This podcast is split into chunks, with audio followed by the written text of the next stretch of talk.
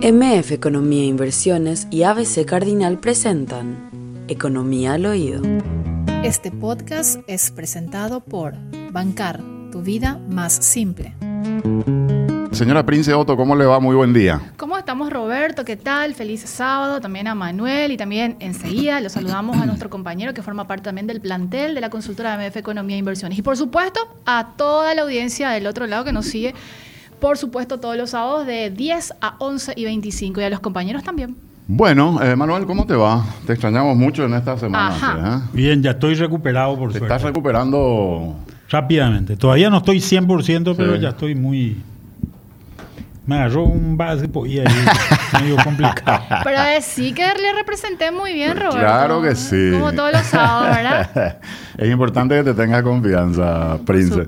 Bueno, tenemos hoy entonces a uno de los integrantes del equipo. Así es, un analista, él es Horacio Laves. ¿Cómo estamos, Horacio? ¿Qué tal? Bienvenido, es tu primera vez y esperemos que no sea la última. Hola, Prince, ¿qué tal? ¿Cómo estás, Roberto? Manuel, un saludo, bueno, un gusto estar acá hoy acompañándole a ustedes, también a, a su audiencia de siempre. Bueno, un gusto realmente estar acá porque me tocó por mucho tiempo estar del otro lado escuchando también, informándome, aprendiendo sobre, sobre el programa, también todas las discusiones que se dan en esta mesa, pero bueno, eh, gracias por la oportunidad y bueno, un gusto estar acá nuevamente. Hoy el tema que vamos a tocar, Horacio, es como una clase muy intensiva del mercado financiero y obviamente vamos a tratar de aterrizarlo lo más que podamos porque el impacto siempre es regional, y a nivel local también. Así es, Prince. Bueno, vamos a tocar un poco el tema de, los bonos soberanos de los Estados Unidos y también las repercusiones que eso tiene a lo largo de la economía mundial y bueno, analizar obviamente también acá el impacto en Paraguay.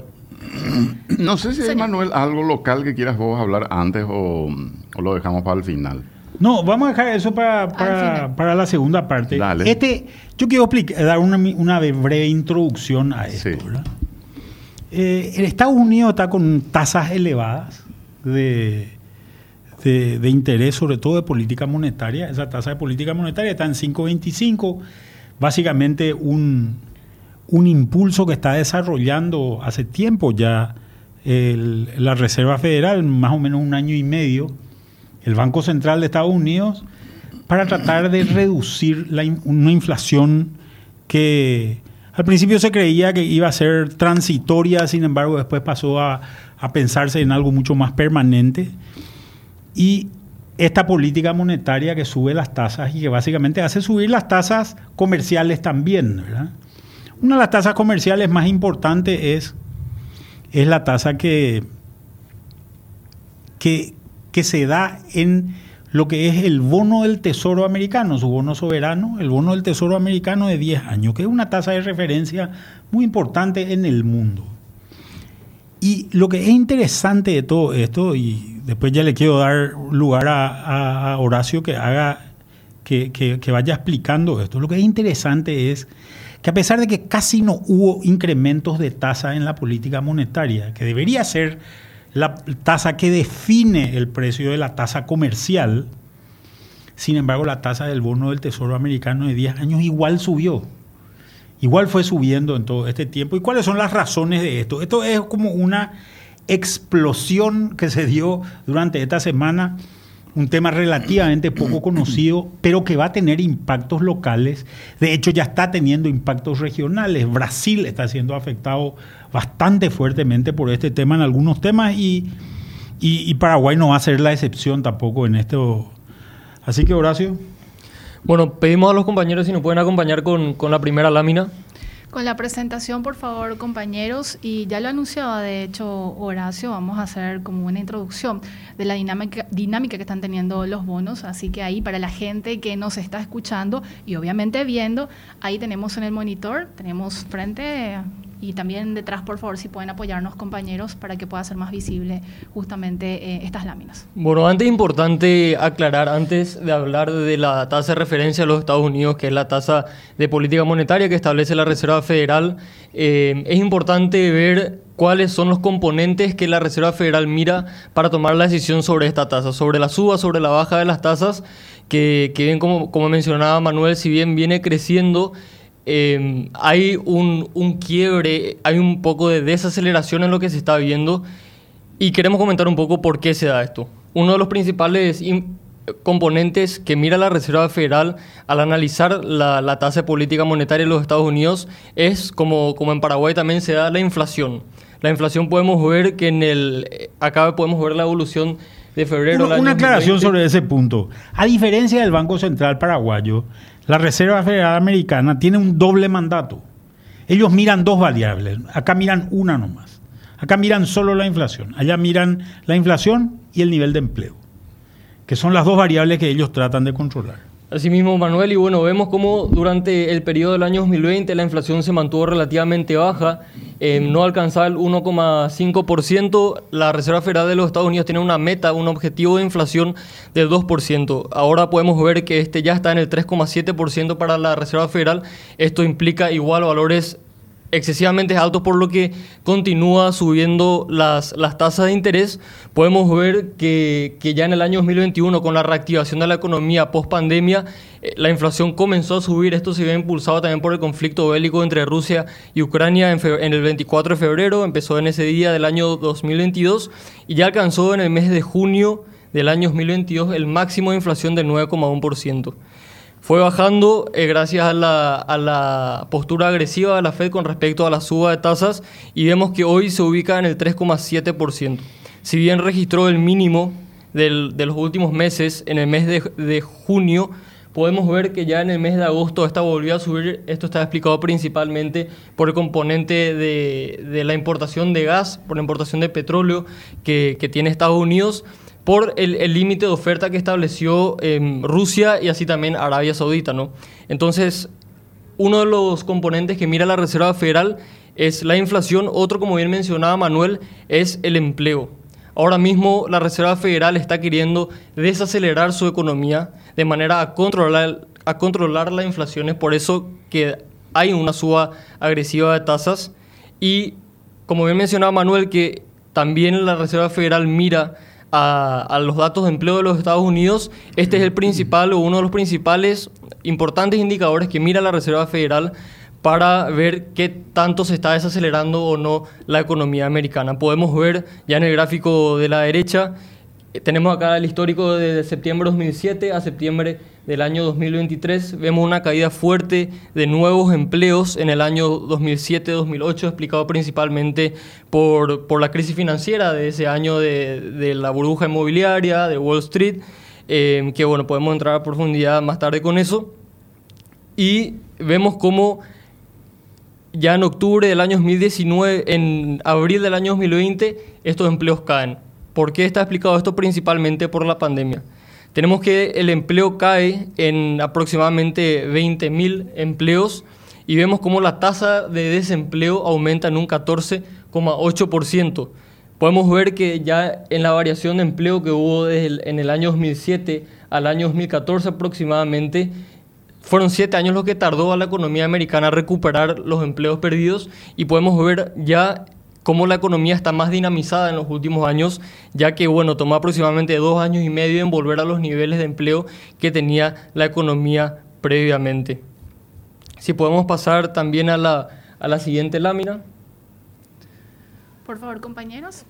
La siguiente lámina. En la siguiente lámina vamos a poder ver em, la suba de las tasas de, de, la Reserva Federal. También vemos ahí dos variables que, que ya vamos a, a, dar a conocer dentro de unos minutos, pero antes me querría enfocar en, en la suba de, de las tasas de la Reserva Federal.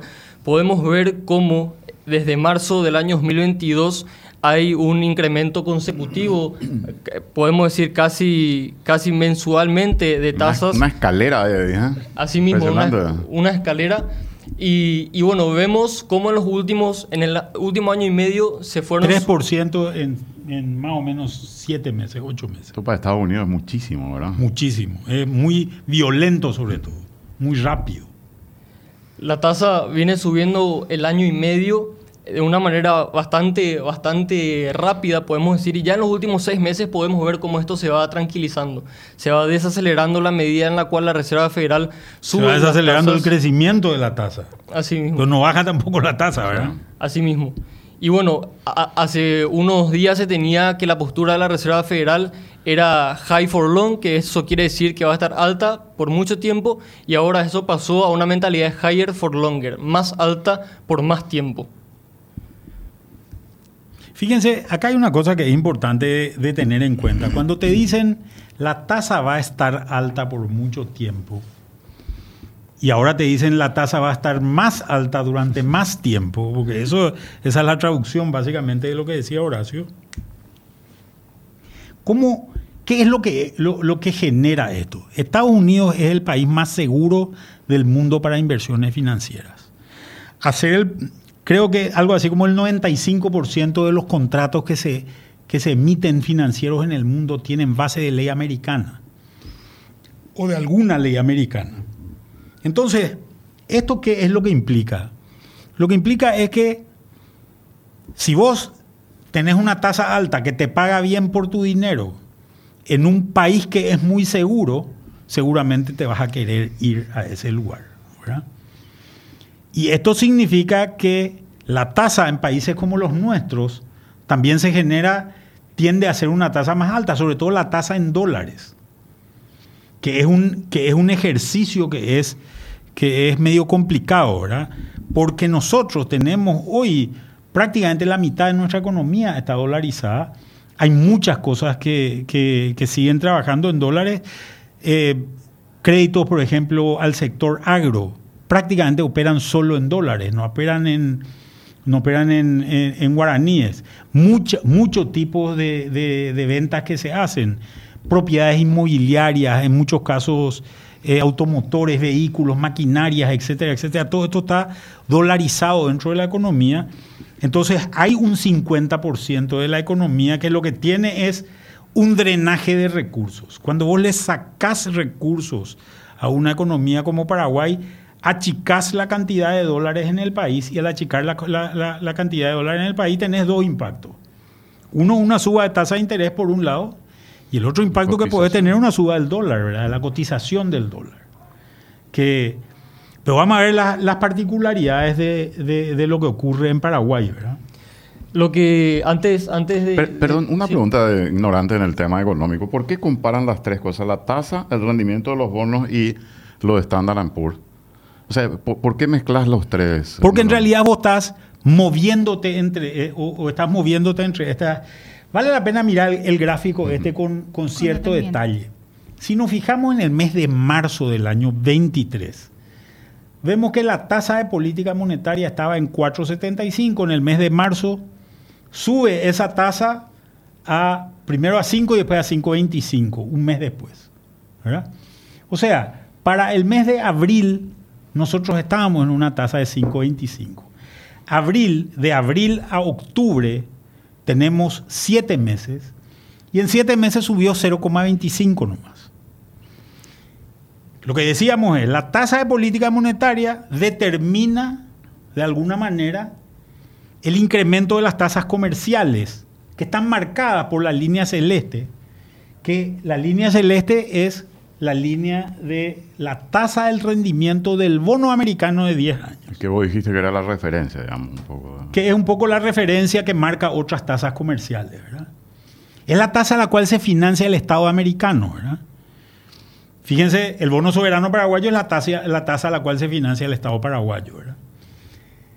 En ese momento que la tasa sube a 5.25 en, en Estados Unidos, la tasa estaba en 3.29 en ese momento. ¿Qué fue lo que pasó? Sube de 3.29 y ahora está en 5.50. La tasa subió 0.25 en ese periodo de tiempo, la tasa de política, pero la tasa comercial subió a 4.84. En otra palabra, vos tenés 1.65, eh, 1,65% más con una suba de solamente 0,25.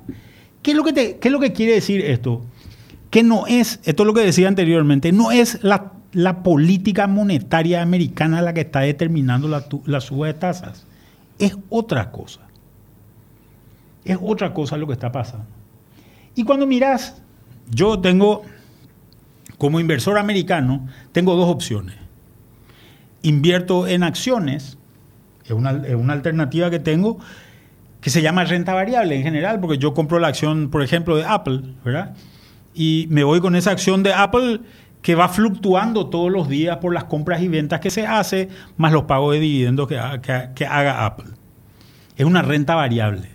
yo tengo que apostar, tengo que tratar de conocer esa empresa, en fin, una serie de, de, medidas que tengo que tomar para proteger ese capital que estoy poniendo ahí.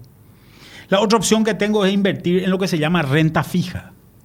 Cuando invierto en renta fija, invierto, por ejemplo, en un bono del Tesoro americano o en un bono del Tesoro paraguayo que me dice, yo te pago por este 4%. Ese es el pago que se hace, pero eso se vende dentro del mercado también con unas operaciones que son uno a uno, no, entran en cotización dentro de la bolsa, y se pagan normalmente a descuento o se pagan este...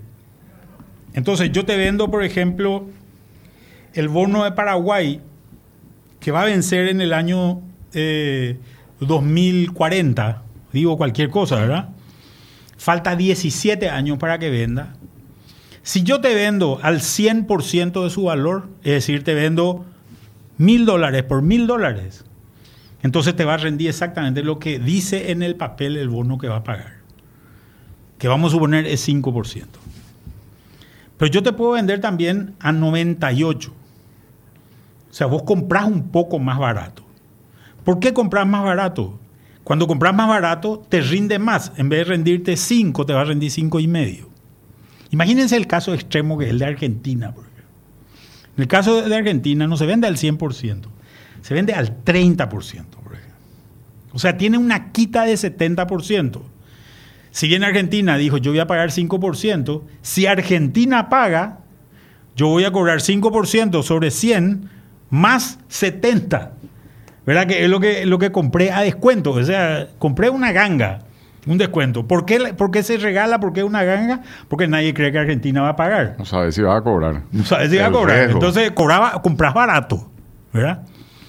En el caso de que los bonos se vendan por encima del 100, o sea, rindan más en cierta medida que, sus cosas. Hoy, hoy, ¿qué es lo que está pasando? Hoy prácticamente muchos de los bonos se están vendiendo por debajo de su valor para generar una mayor rentabilidad, porque si no la gente no quiere. Y fíjense que si miramos desde más o menos junio, la línea marrón, desde junio del año, de este año, vemos que hubo una reducción del índice Standard Poor's. ¿Qué es lo que es el índice Standard Poor's? Son las acciones de las 500 empresas más grandes que hay dentro de la bolsa de Nueva York. Y hay una bajada, o sea, hay gente que está saliendo del negocio de bolsa, del negocio de renta fija. ¿Por qué? porque creen que va a haber recesión, es una. Con esa tasa de política monetaria y con esta situación de más alto por más tiempo, seguramente lo que está buscando la Reserva Federal, y mostraba, mostraba Hacho anteriormente, lo que está buscando la Reserva Federal es que caiga la tasa de, contrataciones. Porque esa es una forma de demostrar que la demanda está bajando. Lo que está tratando es, entre comillas, de enfriar la economía. Lo que está tratando de hacer, entre comillas, es que el PIB de Estados Unidos caiga, o se reduzca, o crezca menos, por lo menos. Entonces, esta es la expectativa de la gente y dice, no, no, no, las empresas se van a golpear atrás de esto, prefiero irme al negocio de renta fija, al negocio de bono, donde yo compro algo y garantizo. Y esa migración es la que está ocurriendo. En otras palabras, no es la política monetaria la que está marcando el ritmo de la tasa de interés. Lo que está marcando el ritmo de la tasa de interés hoy es el miedo que tiene la gente a, a una potencial recesión en el primer mundo. Manuel, ¿este tipo de, fenómeno, por denominar de alguna manera, eh, se suele dar o esto es como, como ahora nomás atendiendo el escenario? Mira, este escenario que estamos viendo ahora no, no, ocurre hace más o menos 30 años. Eh, en la época de Reagan habían, habían situaciones parecidas a esta, ¿verdad? Eh, porque nunca se había subido tanto la tasa y eso obviamente genera, genera impactos eh, importantes. Entonces, el tema es que esto no está ocurriendo solamente en Estados Unidos. Esto está ocurriendo también, por ejemplo, en Europa. ¿Qué hace suponer que la economía se va a estancar, Manuel? Y si vos le sacás plata, le sacás plata, le sacás plata, le sacás plata, que es lo que se hace con esto, sacarle plata de la economía. Al sacarle plata de la economía, lo que estás haciendo Sacarle es, el ritmo. de- es sacarle el ritmo. a. Tenés menos dinero para hacer la misma cantidad de transacciones, no vas a poder hacer tantas transacciones como antes. Y al no poder hacer tantas transacciones como antes, se te va enfriando la economía. ¿verdad? Y ese enfriamiento de la economía hace que las empresas ganen menos, que haya menos ritmo de venta de, de- papeles en bolsa, etcétera, etcétera. Esa, esa es la intención de eso. Pero si yo puedo hacer menos transacciones, vos que sos un vendedor de un producto cualquiera, vamos a suponer que vos vendés computadora, vas a tener que bajar el precio de tu computadora para que yo pueda comprarte. Si esta computadora salía mil dólares, yo voy a pasar a pagar por esta computadora 800 dólares o 900 dólares. Y entonces hay automáticamente una reducción en los precios. Eso es lo que busca la Reserva Federal. Eso es lo que está buscando. Y lo que dicen ellos es, mostrábamos ahí en el, en el gráfico, queremos llegar a una tasa de 2%, creo que está en 3,7, ¿verdad? 3,9. 3,9 hoy. Queremos llegar a una tasa de 2%, por tanto vamos a tener que mantener esta restricción durante La más tiempo. Inflación, tasa de inflación. Claro, de tasa de inflación. Vamos a tener que mantener esta...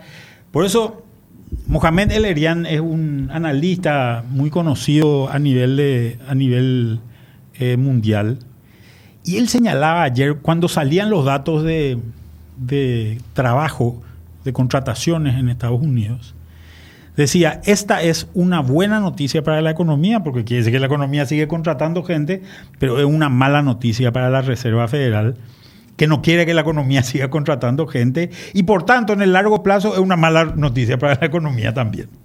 ¿verdad? Y creo que, creo que más o menos eso sintetiza lo que, lo que se está viendo. A modo de, de recapitulación, venimos mencionando un poco la evolución que viene teniendo la Reserva Federal de los Estados Unidos con respecto a su tasa de interés de política monetaria. Consideramos un poco las dos variables que, que influyen más en esta decisión, siendo la inflación y que para precisar en este momento se ubica en el 3,7% en, en manera interanual, así también el empleo que se viene recuperando y viene hablando de un dinamismo alto de la economía, por lo que justamente eh, la Reserva Federal viene subiendo sus tasas. Estamos viendo también, y fuimos comentando, ya, ya bien lo mencionaba Manuel, cómo esta variación de, de las tasas de interés de la Reserva Federal de los Estados Unidos viene siendo muy poca. En los últimos seis meses se mantenido prácticamente estable, podríamos decir, hay un crecimiento prácticamente del 4,5, una variación entre lo que fueron, fue la tasa hace seis meses y lo que viene siendo ahora. Y esto estamos viendo las, las evidencias, podríamos decir que, que ya no es el principal eh, ente que, que influencia a, a la suba de, de tasas de rendimiento del bono de Tesoro de los Estados Unidos, que vemos que, que es un, un- una nota eh, que, usa el Tesoro de los Estados Unidos para, para poder financiarse.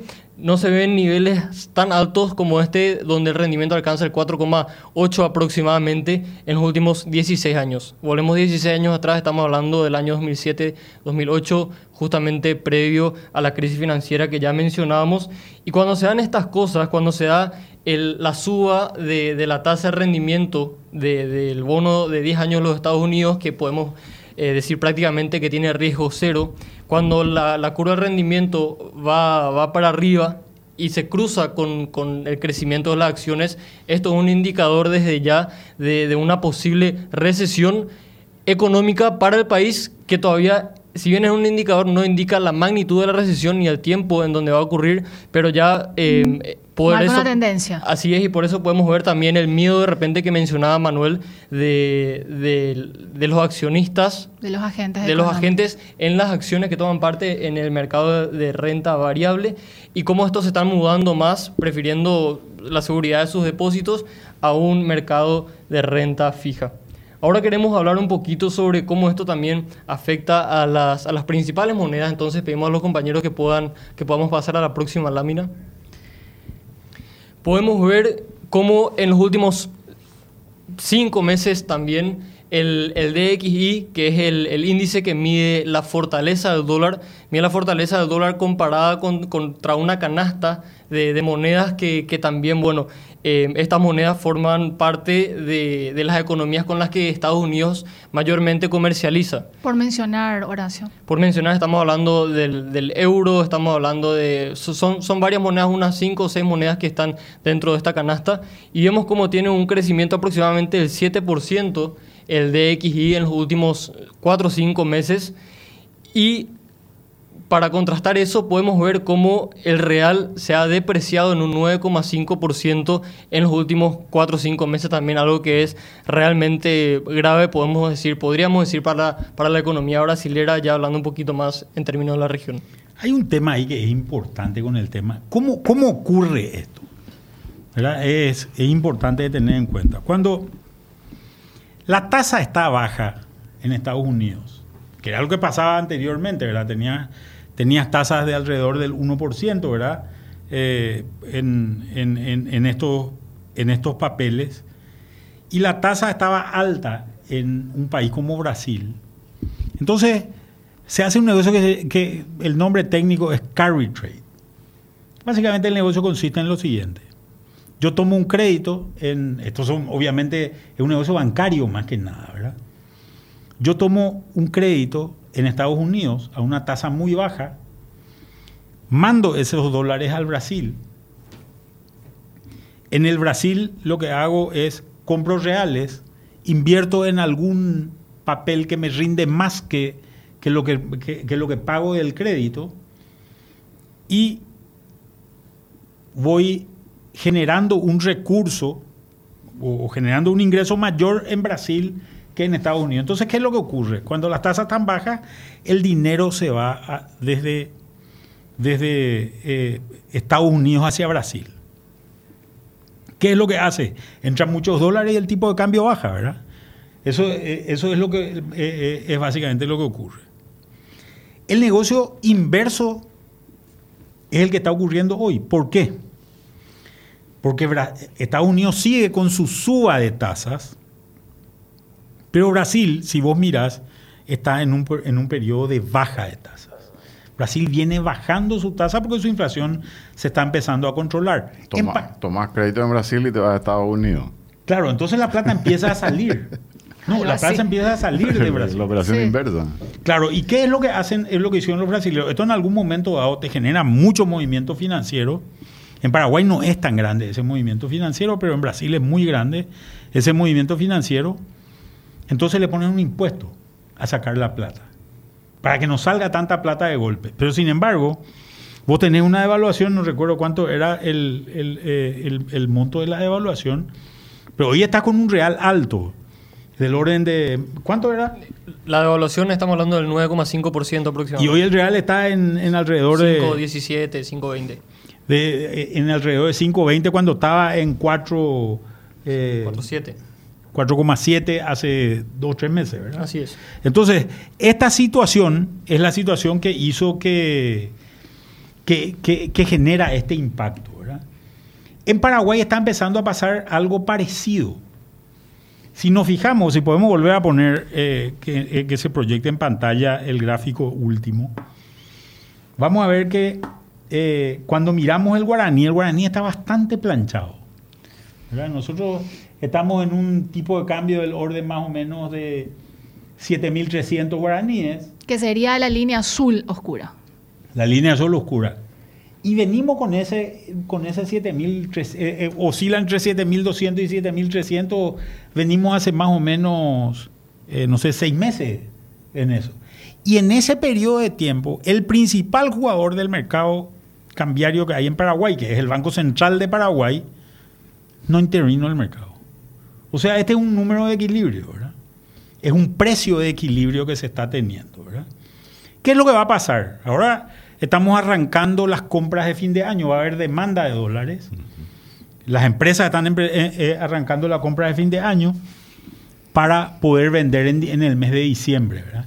Este es un año que si bien va a tener una, un, un crecimiento del Producto Interno Bruto elevado, no es el mejor de los años para muchas empresas, porque el crecimiento está muy concentrado en ciertas áreas. En el área agrícola, en el área eléctrica, eh, eh, se va a concentrar el crecimiento. Sin embargo, hay sectores como el sector comercial o el sector de servicios que habían sido impactados por, por, la crisis que siguen sufriendo. Por tanto, posiblemente va a ser el fin de, año de un año bueno en los números, pero no tan bueno en la práctica, Para mucha gente, Que creo que es, eh, es la situación con la que nos encontramos. Por tanto, seguramente no tengamos tanta demanda porque no estamos tan afectados por, por esta situación de financiera a nivel mundial, pero creo yo que de todos modos, una de las cosas que sí ocurrió y en algún momento dado lo vemos, y si nos fijamos los primeros meses del año, hay un incremento del tipo de cambio, muy vinculado también a las remesas y a los dividendos que envían las empresas multinacionales que operan en Paraguay. Fíjense que nosotros en Paraguay tenemos la obligación de, hacer una asamblea en una sociedad cualquiera, allá por el mes de abril, y ahí se autorizan cuáles, se, se paga el saldo de impuestos a la renta si es que sobra, y se autorizan se autoriza la distribución de dividendos, hoy se paga el impuesto a la distribución de utilidades y después esa plata se gira. Entonces hay mucha demanda en general en ese periodo de tiempo post asamblea, a medida que se van haciendo las asambleas, que arrancan muchas de ellas en marzo ya, ¿verdad? Eh, dependiendo de, cuál sea la empresa, y se van remesando, eh, se va remesando este dinero. Hoy, sin embargo, este año nosotros tenemos un dólar todavía muy planchado, podemos seguir poniendo el, gráfico. Eh, tenemos un dólar muy planchado porque también es un año de un ingreso compensatorio de dólares que se dio por la exportación, sobre todo de productos agrícolas. El año pasado nosotros llegamos a tener un dólar más alto porque había pocos dólares y el Banco Central tuvo que intervenir mucho sustituir los, dólares que no entraban por soja o no entraban por, otro producto agrícola, sustituir con dólares de, de, las reservas internacionales del Banco Central. En base a todo esto, Manuel, no, sé si ahora, pero después quizás se pueda hablar, podemos hacer una proyección de lo que pueda ocurrir el año que viene, en base a todos estos indicadores. Y sí, yo creo... Digo de lo de Paraguay fundamentalmente. Sí, eh, eh, básicamente eh, la idea es continuar haciendo, mm. explicando eso. Pero lo que nosotros estamos viendo es una presión internacional para la suba de dólares más larga de lo que, de lo que nos esperábamos, hasta que se desacelere la economía americana. Pero también hay una situación que es interesante de tenerla en cuenta, que es una situación de mucho más largo aliento, en el primer mundo sobre todo. Si nosotros tomamos Estados Unidos, Estados Unidos es un país con un déficit del orden del más o menos 6%, pero son los emisores de la, de la, de la moneda mundial, por llamarlo de alguna manera, la que mueve el mundo, que es el dólar. Por tanto, compensan esa diferencia con su propia moneda. En Europa no es tan así. Y en Europa hay una situación importante. Esta crisis de los bonos afectó también a los bonos de los países europeos. Sobre todo, por ejemplo, países como Italia. Imagínense el caso de Italia. ¿Sabe cuánto es la deuda de Italia? La, deuda nuestra anda por los 32, 36%. 36%, ¿verdad? La deuda de Italia es 144% de su PIB. Para que tengan una idea de, lo que, de lo que es realmente hay una política de la Unión Europea que dice que eh, los países tienen que tener una deuda de más o menos 60% de su PIB. Entre 60 y 70% de su PIB. Esto es una... Te da risa, ¿verdad? Bajar de 144 a, 70 es casi imposible, ¿verdad? Por lo menos no en el corto plazo y sin que explote todo. Pero el problema que tienen es que están con un... Hoy están presentando un presupuesto con un déficit de 5,3% del producto, ¿verdad? Entonces, esos son problemas serios. ¿Cómo cubrir ese déficit? Cuando te están subiendo los precios, los, precios de sus bonos, de los bonos italianos, también subieron a ritmos similares a los de, a los de Estados Unidos. Entonces, se están empezando a generar estos problemas, estos problemas importantes también en zonas como la zona euro. Incluso en Japón está empezando a pasar algo como esto, ¿verdad? Entonces, están estas, estas actividades compensatorias estirando eh, dinero por, por, por, por- distintas fuentes, pero están sacando dinero de los países emergentes en general, ¿verdad?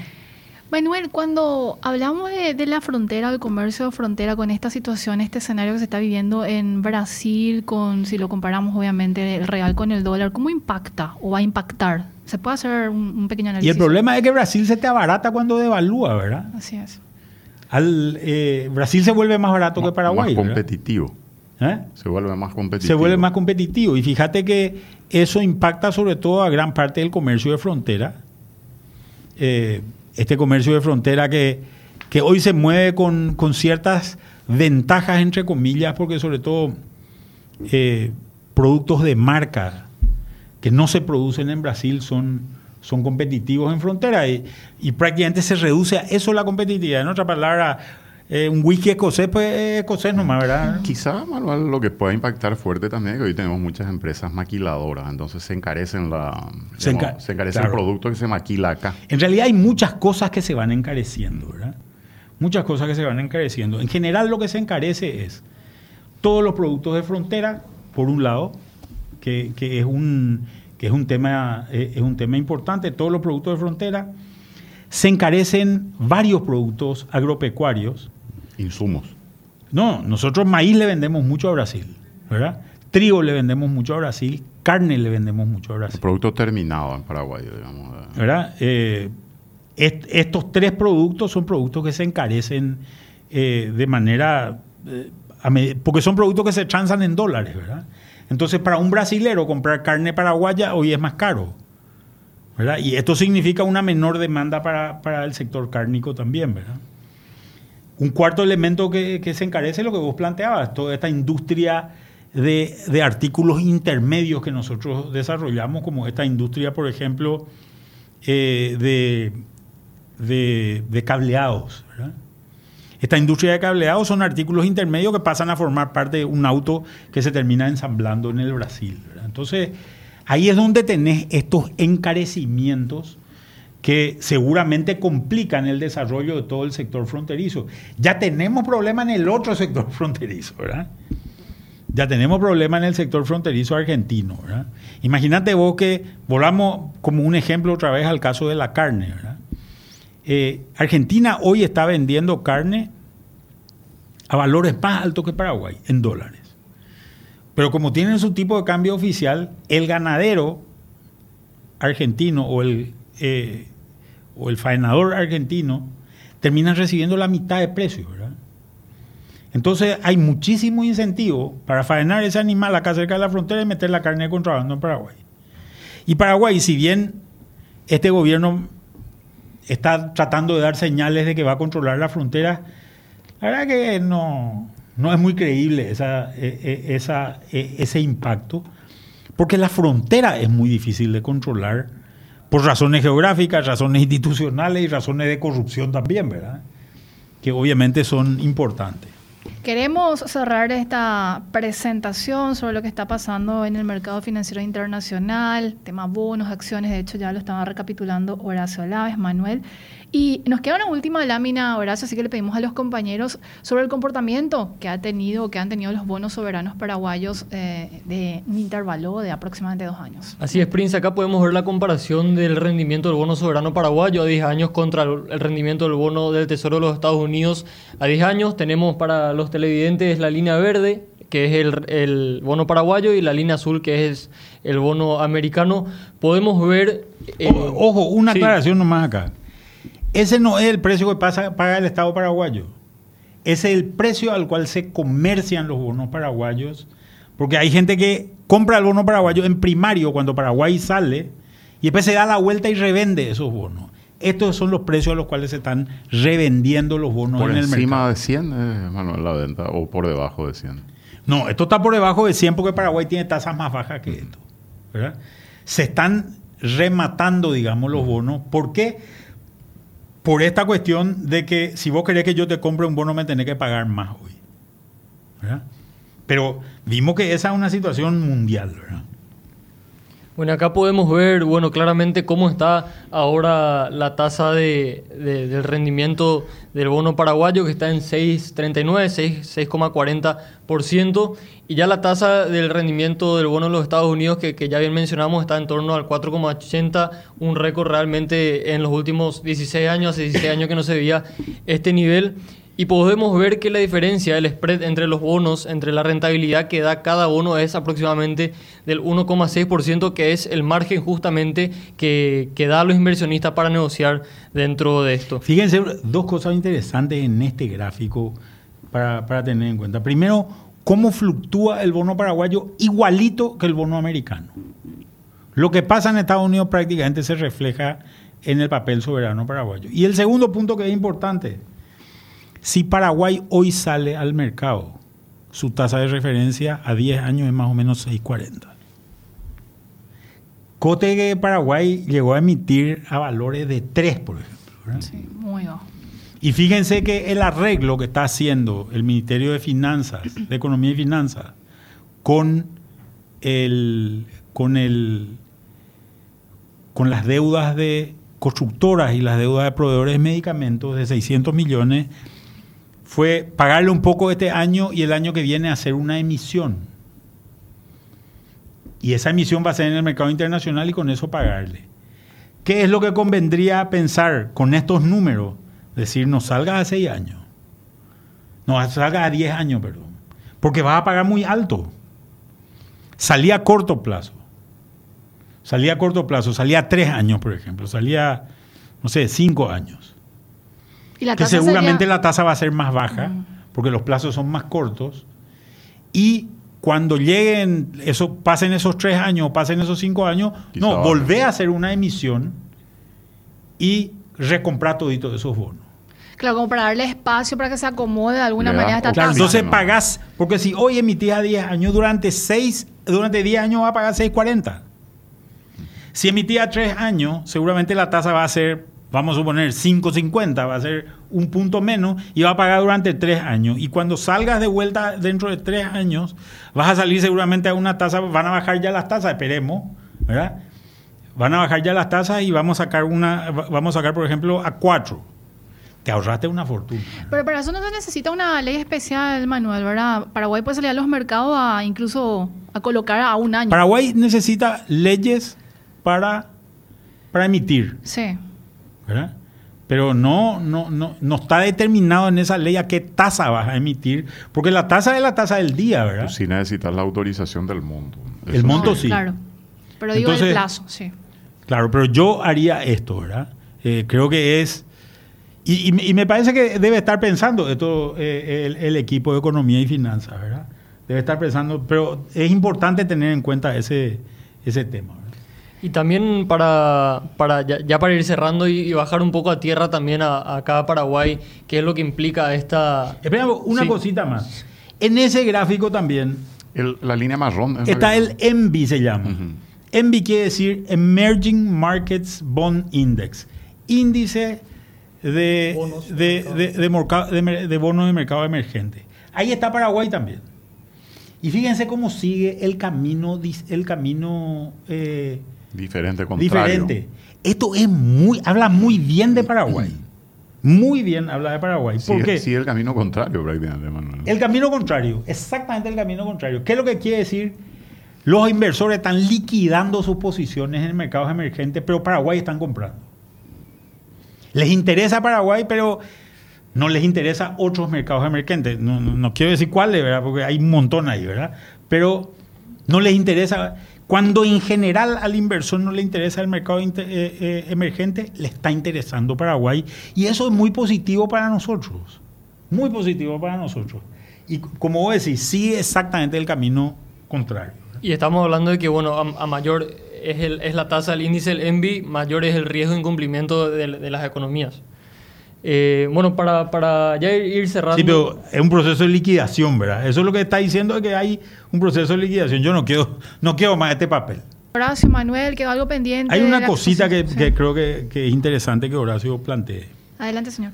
Cuando estamos hablando, muchas gracias, Prince. Cuando estamos hablando de- del bono de los Estados Unidos que está en 4.8, eh, se hace importante la decisión de, de, un inversionista que de repente tiene eh, planes de inversión aquí en Paraguay, de acuerdo a las tasas de retorno que esa inversión le pueda proveer a esa persona. Si estamos hablando de que el, Tesoro de los Estados Unidos con su nota de 10 años te puede rendir a, a una tasa del 4,8% y una inversión inmobiliaria acá en Paraguay te puede rendir entre el 3,5%, 3,7% al 5%, valores inferiores a la, a la tasa del Tesoro americano o levemente superiores.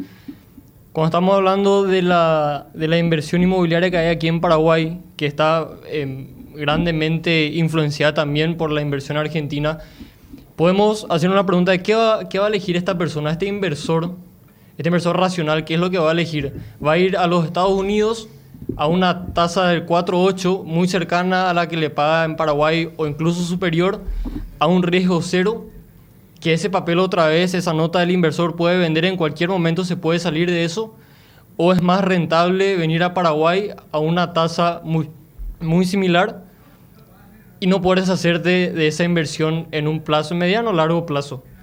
Entonces estamos viendo cómo también esta, esta tasa alta no vista en los últimos 16 años, realmente también hace que los Estados Unidos funcione como una aspiradora de dólares, una aspiradora de inversiones, podríamos decir, en la cual la plata que podría o el dinero que podría ir invertido en las economías en desarrollo, como lo es Paraguay, una de ellas, va directamente a los Estados Unidos dejando a Paraguay sin esas posibilidades de inversión. Entonces es una de las maneras también en la cual el, la tasa del, bono soberano de los Estados Unidos también repercute en nuestra economía nacional, bajando la demanda eh, por, por el ejemplo que pusimos del sector inmobiliario aquí en el país. Este podcast fue presentado por Bancar, tu vida más simple.